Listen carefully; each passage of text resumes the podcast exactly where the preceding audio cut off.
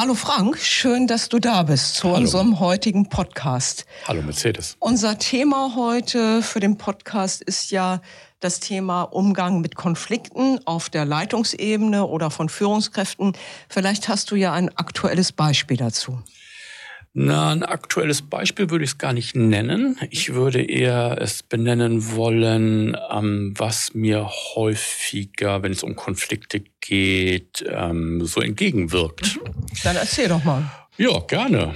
Ähm, Mitarbeiter mhm.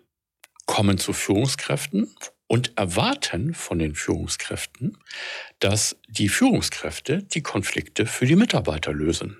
Das heißt, ich habe, wir nehmen uns beide mal, ja. ich habe jetzt äh, Stress mit dir, was auch immer es sein mag, völlig egal.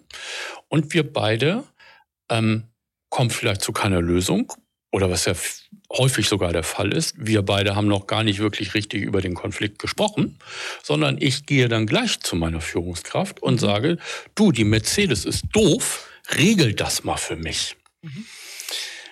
Das passiert häufiger, finde ich, so in den letzten äh, Jahren, wenn es um Konflikte mm, und die Diskussion mit Führungskräften ging. Und ich habe letztens zufällig, also wirklich zufälligerweise, ein Interview mit Friedemann Schulz von Thun gehört. Das äh, ist der Vater des Kommunikationsquadrats. Ja, genau. Ich das Ohrenmodell. Das Ohrenmodell. Ja, okay. Ich habe ähm, auch das Riesenglück gehabt, bei ihm studieren zu dürfen. Toll. Also ja, schon ein bisschen näher. Und er hat einen Satz geprägt in dem Interview, den ich großartig finde im Sinne von Konflikten und diese Sicht auf andere Menschen. Er schuf in dem oder äh, erwähnte in dem Moment den Satz, ich bin das Ideal und du bist der Skandal. Und genau darum geht's für mich innerhalb von Konflikten ganz häufig, dass nämlich gar nicht mehr geguckt wird, worum geht's eigentlich, sondern nur meine Person ist die, die richtig liegt und du mit dem, was du möchtest, du bist falsch.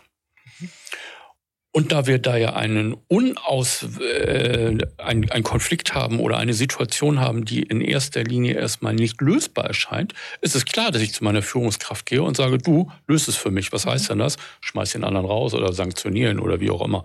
Sorg dafür, dass der sein Verhalten verändert. Das ist mein Beispiel. Hast, glaubst du, dass das, ähm, was ich gerade beschrieben habe, ein Teil der heutigen Konfliktkultur in Unternehmen ist. Also sicher nicht alles, aber ein Teil davon. Mhm. Also die Analogie von Schulz von Thun finde ich ja schon mal sehr schön. Also das dann immer auch auf andere letztendlich zu schieben, andere als lösungsorientiert anzusehen.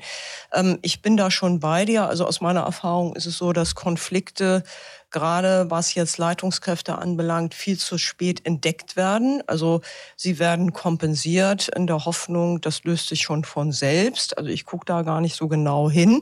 Aber da kommt immer eins zum anderen und irgendwann ploppt es auf. Das ist ein bisschen wie ein Fass, was zum Überlaufen da ist. Da fehlt dann nur noch ein Tropfen.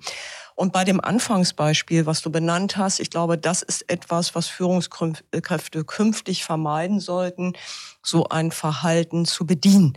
Also es ist gar nicht bös gemeint, aber ich finde das manchmal so ein kleinkindliches Verhalten.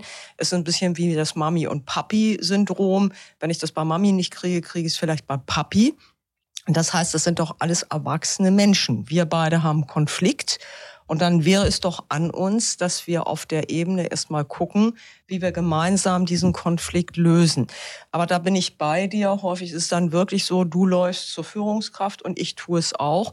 Und die Führungskraft hört sich das auch an, was aus meiner Sicht, und das wäre auch der Tipp für diesen Podcast, schon mal ein kardinaler Fehler ist. Nämlich als Führungskraft würde ich dort zurückweisen und sagen, also Mercedes, wenn du einen Konflikt mit dem Frank hast, dann versuch ihn doch erst mal selbst mit ihm zu lösen und genauso umgekehrt. Wenn sich die Führungskraft beide Versionen anhört, ähm, ist sie schon drin. Und ich erlebe das häufig als Flächenbrand. Also wir betreuen oder ich habe das Unternehmen jetzt längere Zeit betreut.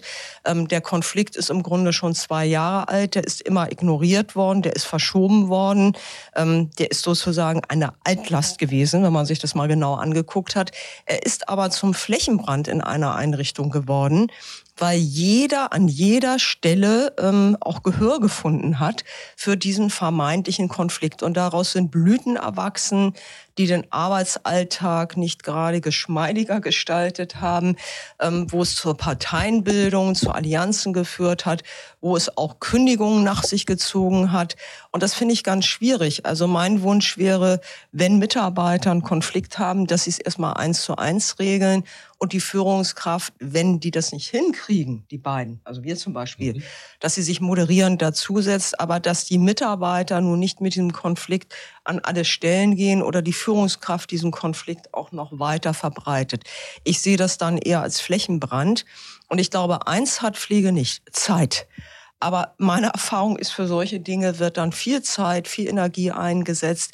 Es gibt viele Schwierigkeiten in der Arbeitsorganisation, was nicht sein müsste. Ich weiß nicht, wie du das siehst.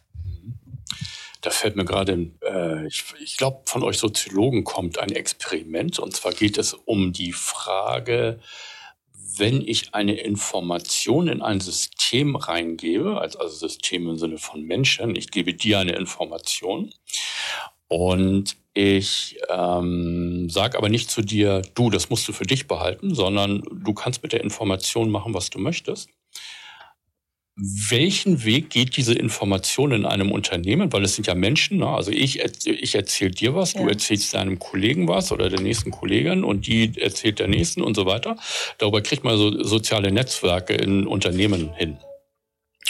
Und die Frage, die sich, oder was hat das, was dadurch natürlich passiert ist, ähm, wie schnell sind eigentlich alle Mitarbeiter über bestimmte Inf äh, Dinge informiert? Und wenn ich jetzt über einen Konflikt nachdenke, und so wie du es gerade beschrieben hast, das kam mir gerade so durch den Kopf. Ähm, wir haben einen Konflikt miteinander. Wir gehen zu der einen Person und sagen, du, ich brauche deine Idee. Der andere geht zum nächsten, ich brauche deine Lösung oder wie auch immer. Ähm, wie lange dauert es eigentlich, bis das gesamte Unternehmen in diesem Konflikt involviert ist?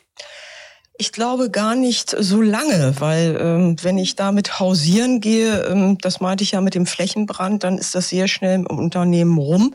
Aus meinem, meiner Sicht ist es dann aber auch das Problem, das kennen wir ja alle, wir sind ja Menschen und das sind Wahrnehmungen und das finde ich legitim. Ähm, solche Dinge werden ja häufig aufgerüscht. Das ist ein bisschen wie stille Post, also auf einmal wird auch so klein, so groß und es nimmt Blüten an, es werden Meeren letztendlich dargestellt und vor allem diese Allianzen, die finde ich schwierig. Wem schließe ich mich denn da an? Das hat für mich ein bisschen was mit Macht und Ohnmacht zu tun. Ähm, und das kennen auch alle, die in der Pflege arbeiten. Das kann man vielleicht damit vergleichen. Ähm, das tun Bewohner ja auch gerne. Manchmal hat es ja auch von etwas von Menschen gegeneinander ausspielen, dass ich so sage, wo ist denn die Pflegekraft Frank? Ähm, und ja, ich sage dir, ja, die hat vielleicht Urlaub oder ist nicht da. Und der Bewohner sagt mir, Gott sei Dank. So, und dann höre ich mir die Story an, was der Frank falsch macht. Also da intervenieren Mitarbeiter aus meiner Sicht auch falsch. Entweder nehme ich dich in Schutz und sage, na ja, der Frank ist doch netter. Oder ich hau noch ins Kontor und sage, ja, das haben schon mehrere gesagt. Ähm, für mich hat das ähm, was Grenzwertiges, weil ich anfange, Menschen gegeneinander auszuspielen, sie zu instrumentalisieren. Und das ist Macht und Ohnmacht.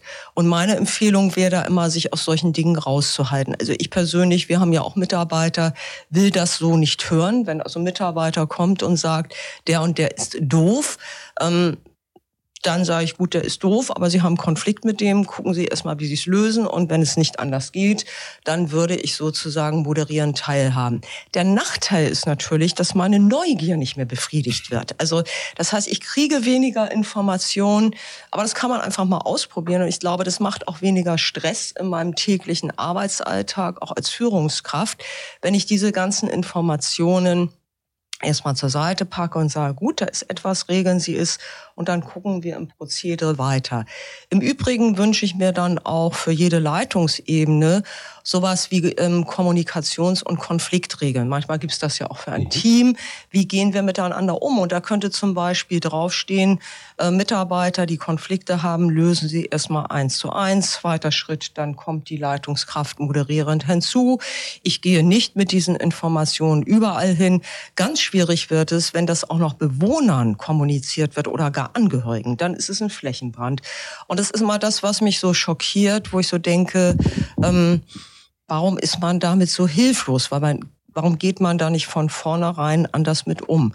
Und ich glaube, da braucht es auf Leitungsebene auch nochmal Unterstützung, anders drauf zu gucken und zu sagen, Stopp, also wirklich so eine Stoppkelle, das möchte ich an dieser Stelle erstmal zurückweisen und gucken, wie gehen Sie damit um. Und das wäre für mich ein Prozess. Ich weiß nicht, wie du das siehst. Das finde ich einen wichtigen Hinweis. Ähm, was für mich da wesentlich wäre, ist, dass ich mit meinem Team, also ich bin die Führungskraft, dass ich mit meinem Team mich zusammensetze und dieses Regelwerk definiere. Jetzt wissen wir alle, Regeln sind super. Also, ne, was es nicht alles für Regeln gibt. Ne? Für allen möglichen Kram gibt es Regeln. Und sicherlich gibt es auch in Unternehmen Regeln, wie mit Konflikten umgegangen wird. Ähm, durch die Regel ist es ja nicht gemacht, sondern es geht ja dann darum, sich die Frage zu stellen, ähm, wie gut gelingt es uns eigentlich? Und da ja wirklich alle in der, in dem, in der Arbeitsgruppe, in dem Team, wie gut gelingt es uns in bestimmten Situationen mit diesen Regeln einen Weg zu finden, der für uns zum Ziel führt, nämlich zu dem Ziel führt, dass wir uns ja durch diese Regeln irgendwie versprechen. Und da wünsche ich mir viel mehr Reflexion aller Mitarbeiter zusammen. Nämlich sich dann die Frage zu stellen, inwieweit ist es uns eigentlich gelungen, in Situation XY diese Regeln einzuhalten? Und wenn es uns nicht gelungen ist, dann gibt es ja nur zwei Möglichkeiten. Entweder ähm, wir haben uns an die Regeln nicht gehalten oder die Regel war doof.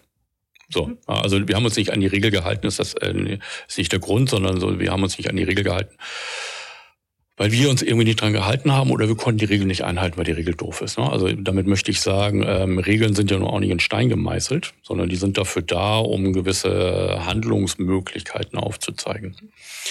Und ich ähm, wünsche, na, eigentlich erwarte ich das schon von Führungskräften, dass sie sowieso generell dieses Thema Regeln, Verhaltensweisen, ähm, dass sie das mit den Mitarbeitern zusammen kommunizieren und das denen nicht aufdrücken, weil so wie wir das gerade gesagt haben, ähm, liebe Mitarbeiter, ich höre mir eure Konflikte nicht mehr an und löst die erstmal untereinander. Ähm, das ist zwar ganz schön, aber ich fürchte, das wird nicht unbedingt zum Ziel führen. Ähm, ich wünsche mir eher, dass Führungskräfte da mit den Mitarbeitern ins Gespräch gehen, wenn wir einen Konflikt oder ihr einen Konflikt oder wie auch immer Konflikt, wie wollen wir damit umgehen? Wie wollt ihr damit umgehen? Wie soll ich damit umgehen? Damit man da ein Agreement miteinander findet. Und das auch, wie du schon sagst, reflektiert. Genau. Ja, da bin ich bei dir. Also damit meine ich nicht, dass ich jetzt als Leitungskraft allein diese Agenda an die Wand hänge, mhm. sondern dass man das in Team-Dienstbesprechungen bespricht, wie sehen unsere Regeln aus. Die kommen dann als Reminder nochmal an die Wand, dass ich die immer vor der Nase habe. Ähm, und dass neue Mitarbeiter, und das finde ich auch wichtig, die neu ins Unternehmen kommen, mit dieser Leitlinie auch gleich sich daran orientieren können und ähm, das heißt ja nur auch nicht, dass diese Regeln starr sind, sondern sie müssen von Zeit zu Zeit sicher auch nochmal revidiert werden. Das vergleiche ich hier in etwa mit dem PDCA-Zyklus. Also eine Maßnahmenplanung ist ja auch immer wieder neu anzugucken.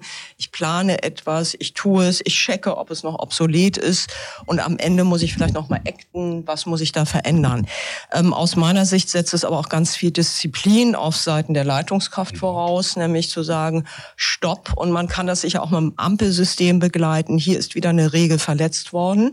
Und das wäre für mich dann auch ein Anlass, ein Mitarbeitergespräch zu führen. Ähm, zu sagen, da hast du dich nicht an die Regel gehalten. Was waren die Gründe? Die kann man sicher auch evaluieren. Es geht gar nicht darum, den Mitarbeiter da gleich zu sagen, du, du, du. Das ist nicht die Leitlinie. Aber ist einfach ganz klar zu sehen. Ich glaube, viele Leitungskräfte, und ich wünsche mir, dass man das vielleicht verändert, also dass Leitungskräfte auch ein bisschen mutiger werden, Konflikte ja aufzugreifen. Also ein Konflikt ist auch immer eine Chance. Also es gibt ja auch Teams mit Leitungskräften, die haben angeblich gar keine Konflikte. Wenn man mal genauer hinguckt, haben sie die schon, sondern es wird immer schön drumherum gefahren.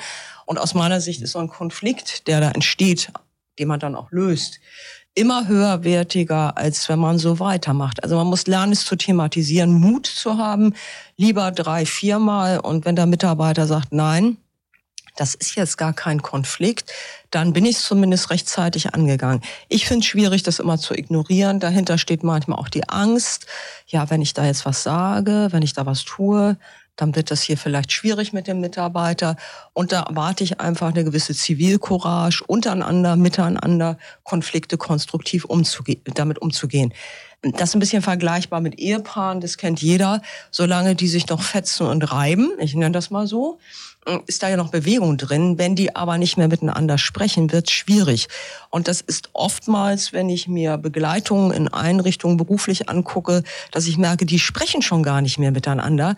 Und das finde ich äh, höchst kritisch zu sehen, weil dann muss man mal in der Retrospektive gucken, wo fängt das an, wo ist die Ursache. Also da ist im Grunde im Vorfeld schon etwas falsch gelaufen. Also die Devise heißt für mich, je eher, desto besser ran an die Konflikte. Da habe ich noch ein schönes Beispiel. Und zwar habe ich letztens ein Team betreut in einem Unternehmen der Eingliederungshilfe, die ganz viele ähm, ja, Konflikte hatten. Wobei, ähm, ja, es ging auch untereinander so ein bisschen, ne? so da, du machst das nicht, ich mach das nicht und so weiter. Aber im Grunde genommen ging es auch ganz viel erstmal so um, wie wollen wir uns organisieren. Und was die total klasse hingekriegt haben, ist, ähm, sich dem Thema zu stellen und zu sagen, wir haben hier verschiedene Interessen mhm. und wir haben hier verschiedene Persönlichkeiten. Und das mit den Persönlichkeiten ist auch völlig okay. Ja. Ähm, aber lasst mal gucken, wie wir unsere Interessen unter einen Hut bekommen. Und ich war da zwar als ähm, Begleiter engagiert, aber die haben es mir total leicht gemacht, weil die hatten ein wirkliches Interesse daran, diesen Konflikt zu lösen. Das ist toll, ja. Wenn es nämlich um Konflikte geht, finde ich, ist eins der Hauptaufgaben, ich muss mal gucken, wer einen Nutzen aus dem Konflikt hat. Weil wenn keiner einen Nutzen aus dem Konflikt hat, also und Nutzen heißt, äh, das müssen nicht mal die beiden Personen sein, die sich miteinander da irgendwie streiten, kann auch ein Dritter sein, der Nutzen hat. Ähm, wenn es keinen gibt, der Nutzen hat, dann wird es aus meiner Sicht gar keinen Konflikt geben. Also irgendeiner ja. muss irgendwie äh, vielleicht nicht so objektiv oder so, so bewusst sagen, ich mache das jetzt mal bewusst, solange wir uns hier miteinander streiten, habe ich irgendwie einen Vorteil dadurch. Man sieht mich, ich bin in einer bestimmten Position ja. dadurch oder was auch immer. Mhm. Also erstmal die Frage von Nutzen. Ne? Und weil die für sich erkannt haben, jetzt kommen wir nochmal kurz auf das Team zurück, weil die für sich erkannt haben, das nützt uns eigentlich überhaupt nichts, dass wir uns hier die ganze Zeit ähm, streiten. Ich nenne es ja, mal streiten. Ja. Ähm, dann lass mal aufhören und dann lass mal drüber gucken, wie wir das eigentlich für uns alle besser hinbekommen. Das fand ich eine super Idee. Quintessenz aus dem, was wir gerade so erzählt haben? Ja, Quintessenz ist für mich vielleicht der Leitspruch während den Anfängen. Also wirklich zu gucken, wo hat es angefangen zu brodeln wie strukturiere ich das? Was sind die ersten Maßnahmen, um dem entgegenzuwirken? Und ähm, am Ende, welche Regeln, haben wir gesagt, die sind ja nicht starr, leiten wir daraus gemeinsam ab mit dem Team, mit der Leitungskraft äh, Kraft und wie versuchen wir uns daran zu orientieren. Also das wäre für mich so die Quintessenz. Ich weiß nicht, wie du das siehst. Ich möchte noch einen Gedanken aufgreifen, den habe ich von meiner Tochter gelernt, als sie, naja, schon ein paar Tage her. Und zwar hatte die in der Schule Streitschlichter. Stimmt, hat sie mal berichtet. Ähm, und das finde ich, eine, das ja. find ich eine total tolle Idee. Ja. Sich nämlich in Teams zu überlegen, äh, wenn wir einen Konflikt miteinander haben und wir kommen miteinander nicht klar, also wir kriegen da keine Lösung hin, müssen wir immer gleich zur Führungskraft oder gibt es vielleicht einen Streitschlichter? Also jemanden auf unserer Ebene, der da nochmal ein bisschen qualifiziert ist, zu moderieren, mediativ da einzugreifen. So, das würde ich, das nehme ich nochmal so mit, komme gerade nochmal so als Gedanke. Das ist eine gute Idee. Da könnte vielleicht jede Einrichtung nimmer nachdenken. Ja, Vielen nächstes Dank. Mal, ja, ich danke dir. Ja, nächstes Mal, was steht an? Interessant mit dir. Ja, nächstes Mal werden wir uns ja mit, damit beschäftigen, wie sieht es mit den Führungsmethoden aus? Also was kann ich methodisch vielleicht als Leitungskraft nochmal verändern? Wo muss ich da vielleicht nochmal neu drauf gucken? Wie kann ich da ein bisschen innovativer sein? Ich freue mich dann auf das nächste Gespräch, den nächsten Podcast mit dir, Frank. Ja, ich danke dir, Mercedes. Jo, Alles dahin. klar. Bis dahin. Tschüss. Tschüss.